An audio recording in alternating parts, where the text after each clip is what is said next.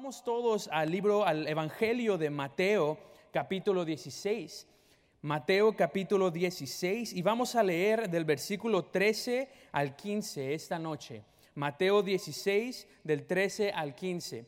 Y, yo he llamado este mensaje, ¿quién es Jesús? ¿La copia o el original? Así que eh, mientras buscamos todos, sigamos, vamos todos a Mateo capítulo 16, versículo 13 y vamos a empezar a leer y dice así, viniendo Jesús a la región de Cesarea de Filipo, preguntó a sus discípulos diciendo, ¿quién dicen los hombres que es el Hijo del Hombre?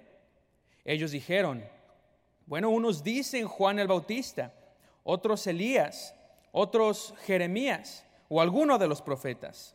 Y él les dijo, ¿y vosotros quién decís que soy yo? Muchos cristianos podrían fácilmente comprar un Buda de oro del mercado, ponerle una barba falsa y llamarlo Jesús.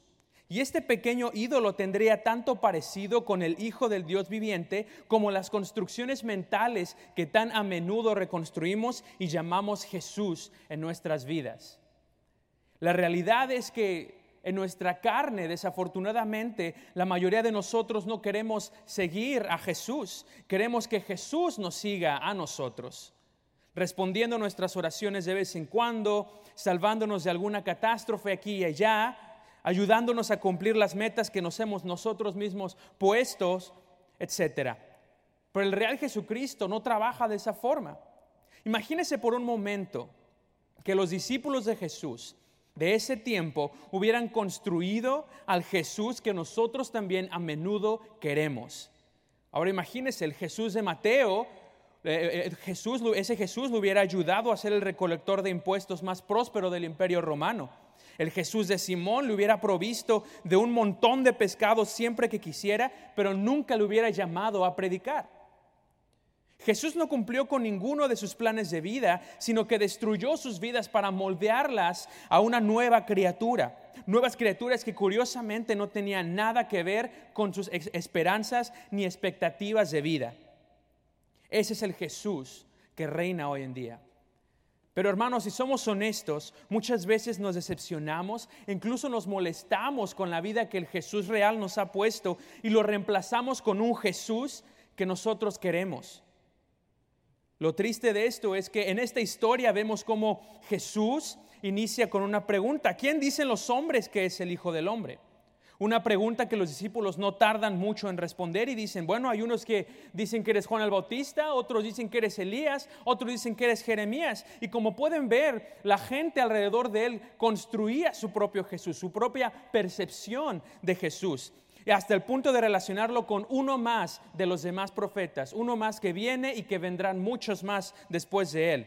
Pero a Jesús no le interesaba la respuesta de qué es lo que dicen los demás de mí. Él lo que quiere saber, lo que quería saber y lo que quiere saber es, ¿y vosotros quién decís que soy yo? El día de hoy vamos a preguntarnos esta misma cosa. ¿Quién es Jesús para mí? Y en este mensaje vamos a examinar a estos personajes ya mencionados, Juan el Bautista, Elías y Jeremías, y vamos a relacionarlos junto con las alternativas que esta cultura está ofreciendo y presenta sobre Jesús. Tomaremos estos modelos ante el Cristo revelado en la Escritura y tendremos que decidir esta noche quién es Jesús para mí, la copia o el original. En primer lugar, vemos que está una deidad forjada, una deidad forjada. Hemos construido a un Cristo a nuestra propia imagen y a nuestra propia y cómoda imagen. Lo, convertimos a él en barro y asumimos nosotros el papel de alfareros. Y guiados por nuestros delicados sentimientos, moldeamos a Jesús, a una deidad que podemos aguantar conforme a nuestras propias preferencias. Alguien dijo, inevitablemente proyectamos nuestros prejuicios y deseos hacia el cielo y terminamos con un Dios que es sospechosamente familiar, un Dios hecho a nuestra propia imagen. Terminamos inclinándonos ante el espejo. Y diciendo esto, vamos a comenzar con este primer Jesús, el Jesús encarcelado, así le llamé. Es el Jesús el que te hace ver bien Creemos en lo que dice, creemos en su palabra, creemos todo lo que dice es cierto, pero lo encerramos en la cárcel para que podamos continuar con nuestro pecado. De vez en cuando lo sacamos para vernos bien, para guardar las apariencias, pero cuando se trata de cambiar nuestras vidas y obedecerle, le encerramos y no oímos su voz. Ese es el Jesús que gran parte de nosotros nos gusta adorar, que adoramos esporádicamente cuando la situación lo amerita. Juan el Bautista, si usted lo recuerda, era igual. La gente lo seguía y le escuchaba hasta que fue metido en la cárcel. Y aún ahí el rey Herodes le conocía y temía a Juan, pero decidió encerrarlo, ignorar lo que él decía hasta llegar al punto de matarlo. Vea conmigo en Lucas capítulo 3. Si tiene tiempo, si tiene lugar, hay Lucas capítulo 3, versículo 19. Por motivo de tiempo voy a empezar a leer. Dice, entonces Herodes, el tetrarca, siendo reprendido por Juan a causa de Herodías, mujer de Felipe, su hermano, y de todas las maldades que Herodes había hecho, sobre todas ellas añadió además esta, encerró a Juan en la cárcel. Note que dice que además de todas las maldades que Herodes ya había cometido, a pesar de, además de todo lo malo que él ya había hecho, él añadió a su vida el meter a Juan en la cárcel. Hermano, tenga cuidado con encarcelar al Espíritu Santo. Tenga cuidado con encarcelar al Jesús, a Jesús verdadero. Tenga cuidado con añadir más maldad a su vida y todavía dignarse a postrarse ante su Jesús encarcelado, porque al final de cuentas, como Herodes, puede ser demasiado tarde, matándose, suicidándose espiritualmente, cerrando la puerta al Dios que ha abierto la puerta para su salvación. Puede que para usted sea más cómodo ir por este camino ahora, ¿verdad? Eh, sacando a Jesús de la cárcel cuando va a la iglesia, sacando a Jesús de la cárcel cuando va a ganar almas, sacando a Jesús de la cárcel cuando va a la reunión de padres de familia, sacando a Jesús de la cárcel y cuando se empieza a sentir incómodo con la predicación o con la enseñanza o con una lección de la Biblia, se empieza a poner incómodo, pone a su Salvador en la cárcel. Puede que el pecado le parezca más apetitoso que el estilo de vida que Dios le ofrece, pero hoy puede ser el día que usted deje de hacer eso. Hoy puede ser el día que finalmente decida dejar de adorar al Jesús encarcelado y encerrar su pensamiento de que esa vida es mejor que lo que Jesús le ofrece. Segunda de Corintios 10 dice, llevando cautivo todo pensamiento a la obediencia de Cristo. Hermano, si usted continúa adorando a este Jesús forjado a mano, va a encontrarse con la decepción que solo se estuvo adorando a usted mismo y que el único que usted le cantaba, lloraba y daba ofrendas era el espejo, sin voz ni poder para ayudarle. ¿Sabe por qué? Porque el Jesús verdadero no está en una prisión, Él no está encerrado, Él está reinando en este momento a la diestra del Padre. La tumba no lo pudo retener, He aquí que los cielos, los cielos de los cielos no te pueden contener, dice la Biblia. ¿Cuánto más usted y yo con nuestras prisiones espirituales intentando adorar a un Dios encerrado? La Biblia dice, Él no está ahí. Pero tal vez ese no sea el Dios, el Jesús que usted está adorando. Usted puede decir, no, hermano, ese yo no, yo no soy. Yo no adoro a ese Jesús. Cuidado, porque entonces usted puede estar adorando la segunda opción la segunda copia de Jesús llamada el Jesús milagroso, el que me hace prosperar bien. Le buscamos únicamente cuando queremos un milagro, cuando deseamos que haga llover del cielo su bendición y la prosperidad, pero no nos interesa volvernos de nuestro pecado, solo que me dé y se vaya. Ese es el Jesús que muchos adoran.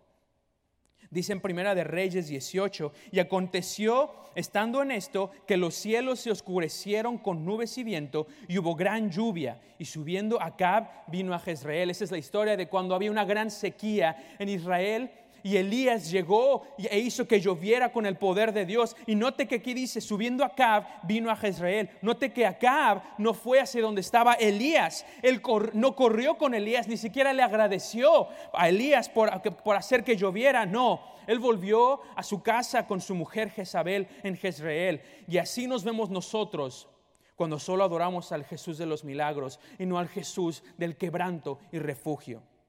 Es como esa historia de un hombre que estaba enfermo de cirrosis hepática, una enfermedad que le da uno cuando eh, por el exceso de alcohol en su, en su sistema. Y el hombre está a punto de morir en esa cama de hospital y por primera vez en su vida se pone a orar y dice, Señor, Señor, por favor, cúrame de esta enfermedad. Por favor, Señor, no dejes que me muera. Y si tú haces que yo no muera, yo te prometo que jamás volveré a tomar esta, una gota de alcohol. Y mientras él oraba, la enfermera llega y la enfermera le dice, oh Señor, eh, algo milagroso, eh, eh, está curado, ya no va a morir. Y mientras seguía orando, ese hombre decía, no te preocupes, Señor, ya estoy bien. Así nos vemos muchos de nosotros cuando solamente adoramos a este Jesús milagroso no buscando lo que nos ofrece espiritualmente, sino que lo, lo, que nos da físicamente. Y yo no digo, hermano, que tener un carro bonito sea malo. Yo no digo que, que tener a, sus hijos en una escuela bonita, una escuela buena sea malo. Yo no digo nada de eso. Pero yo solamente digo que si usted esta noche está adorando al Jesús de los milagros nada más, a la copia de Jesús que solo le hace esperar por ser rico y próspero, usted no está adorando a, a nadie.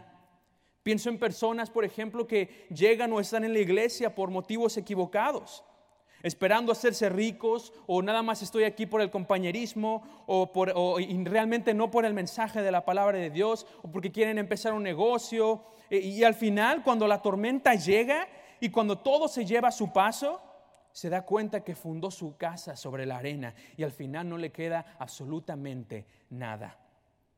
¿Cuántas veces no le ha pasado o ha escuchado de alguien que le pase, al primo de un amigo, que deja la iglesia porque el hermano fulano me miró feo, o porque el pastor, ah, a mí no me gustó lo que el pastor dijo, o porque el hermano fulano no estaba orando por mí cuando yo lo necesitaba, porque no me, bla, bla, bla, bla, bla. Tal vez desde el inicio esa persona estuvo persiguiendo a su propia copia moldeada de un Jesús que le iba a dar todo lo que él quería, pero no fue así. Pero no solamente puede estar adorando al Jesús encarcelado o al Jesús de los milagros, pero también usted puede tal vez estar adorando al Jesús emocional, el que me hace sentir bien. Lo que mucha gente espera de Jesús es que sea uno el que me haga sentir bien. Igual que lo que la gente quería de Jeremías. Alguien que llore por mí, alguien que se preocupe por mí, alguien que restaure el gozo y que pase lo que pase, yo voy a estar bien. Sin, importar los pecados que yo cometa, Dios siempre me va a amar. Sin importar todo, yo vivo bajo la gracia. Sin importar todo, yo no tengo nada que temer, no tengo que cambiar. Muchos cristianos queremos, me incluyo a mí mismo, queremos un Jesús así. Pero ignoramos que Jeremías no era un porrista de su pueblo. No estaba ahí echándole porras a todos diciendo, tú puedes, sí, continúa con tu pecado, muy bien. No, él lloraba por la maldad de ellos y que pronto y que pronto esa maldad iba a llevarlos a su perdición. Pero nosotros no queremos oír esa parte de la historia. Nosotros queremos oír que nosotros vamos bien. Nosotros queremos que Jesús sea un Jesús que nos da trofeos de participación. Queremos que Jesús nos agarre de la espalda y nos diga, hey, tal vez lo estás intentando, lo estás haciendo más o menos, pero yo, yo te amo de todas formas. No te preocupes, no, no pienses en cambiar, no pienses en ser, en santificarse, no pienses en estar separado. No, no, no, tú estás bien y tal y como estás. No te preocupes. Estos, estos cristianos moldean su propio Jesús, que yo le llamo el Jesús hippie y piensan que ese estilo de vida liberal es lo que Dios desea para sus vidas y se convierten como los del mundo en lugar de convertir a los del mundo. Dice la palabra de Dios en Jeremías 15, 19, si te convirtieres, yo te restauraré y delante de mí estarás, y si entre sacares lo precioso de lo vil, serás como mi boca. Y la gente deja de leer a partir de ahí, ¿ves? Jesús, Dios quiere restaurarte. Dios quiere que, que, tú seas increíble. Dios quiere que te vaya bien. Tú estás haciendo bien, pero dejan de leer ahí. Ignoran cuando dice esa segunda parte del versículo, conviértanse ellos a ti y tú no te conviertas a ellos. Nosotros no queriendo ir por nuestra emoción, solo leemos ese versículo a medias y buscamos la restauración y la gloria de Dios, pero sin querer una conversión. Dicen, Jesús es amor. Sí lo es. Jesús es amor. Pero también dice la Biblia en Jeremías 23, su palabra es como fuego y como martillo que quebranta la piedra. Hermano, pero Jesús no condena, Él me perdona siempre. Jesús no condena, Él no puede condenarme.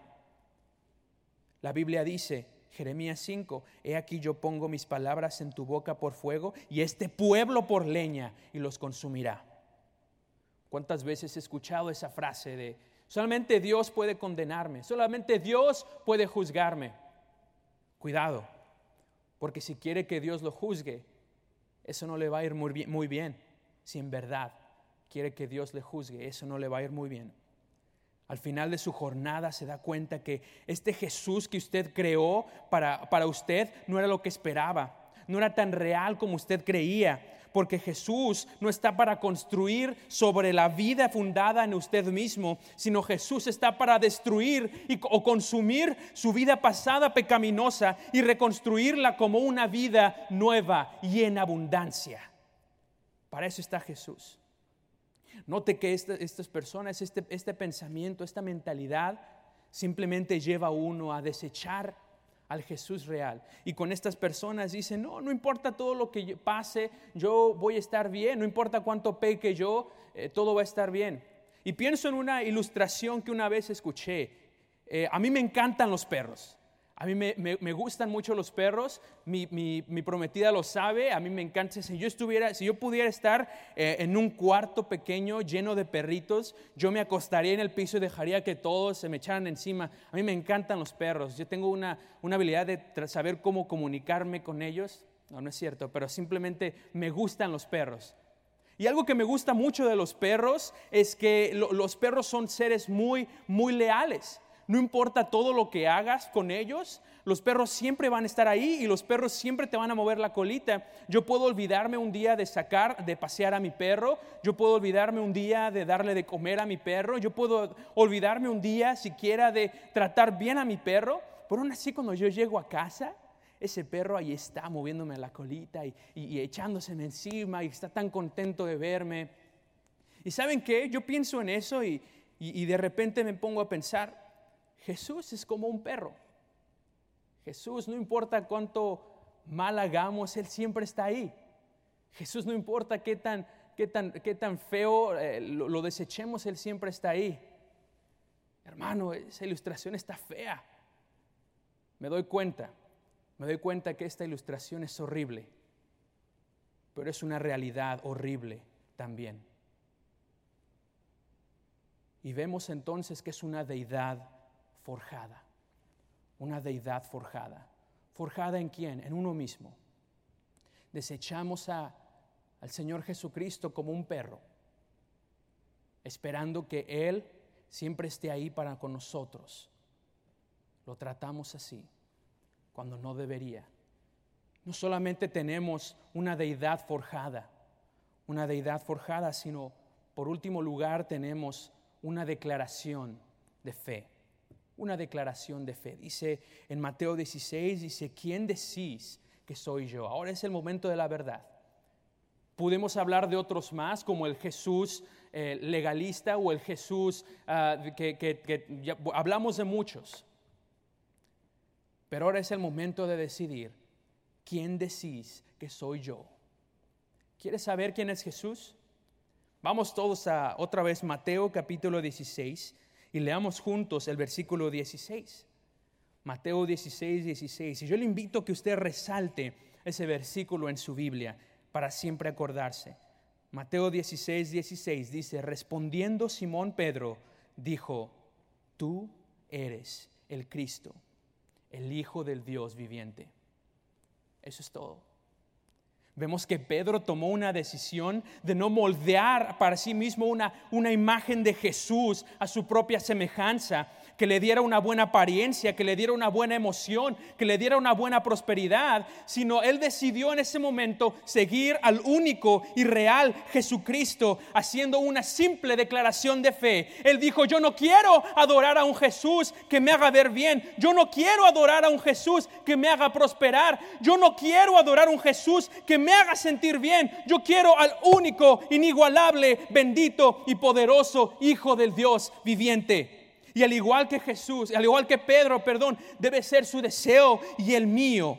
El no buscar que Jesús nos siga a nosotros, sino buscar seguir a Jesús siempre a pesar de todo. Aunque no me vea bien, aunque no lo tenga todo, aunque no me haga sentir bien con mi pecado, pero siempre adorarle por ser quien es Él. Y Él es Dios. Jesús no es una persona diferente a Dios. Jesús no es un Dios pero de buen humor. Empezando hoy debemos reconocer esto, que Jesús es el Dios viviente, el mismo Dios del Antiguo Testamento, el mismo Dios del Nuevo Testamento y el mismo Dios que reina ahora y para siempre. Rey de reyes, Señor de señores, príncipe de paz, el gran yo soy, el alfa y el omega, nuestro Dios y el Salvador. Él es Jesucristo el Señor y cuando el tiempo ya no sea más, Él seguirá siendo Dios. Solamente hay uno, solamente Él. ¿En quién está su fe esta noche? ¿A quién dedica su adoración esta noche? ¿Quién es Jesús para usted? una copia o el original.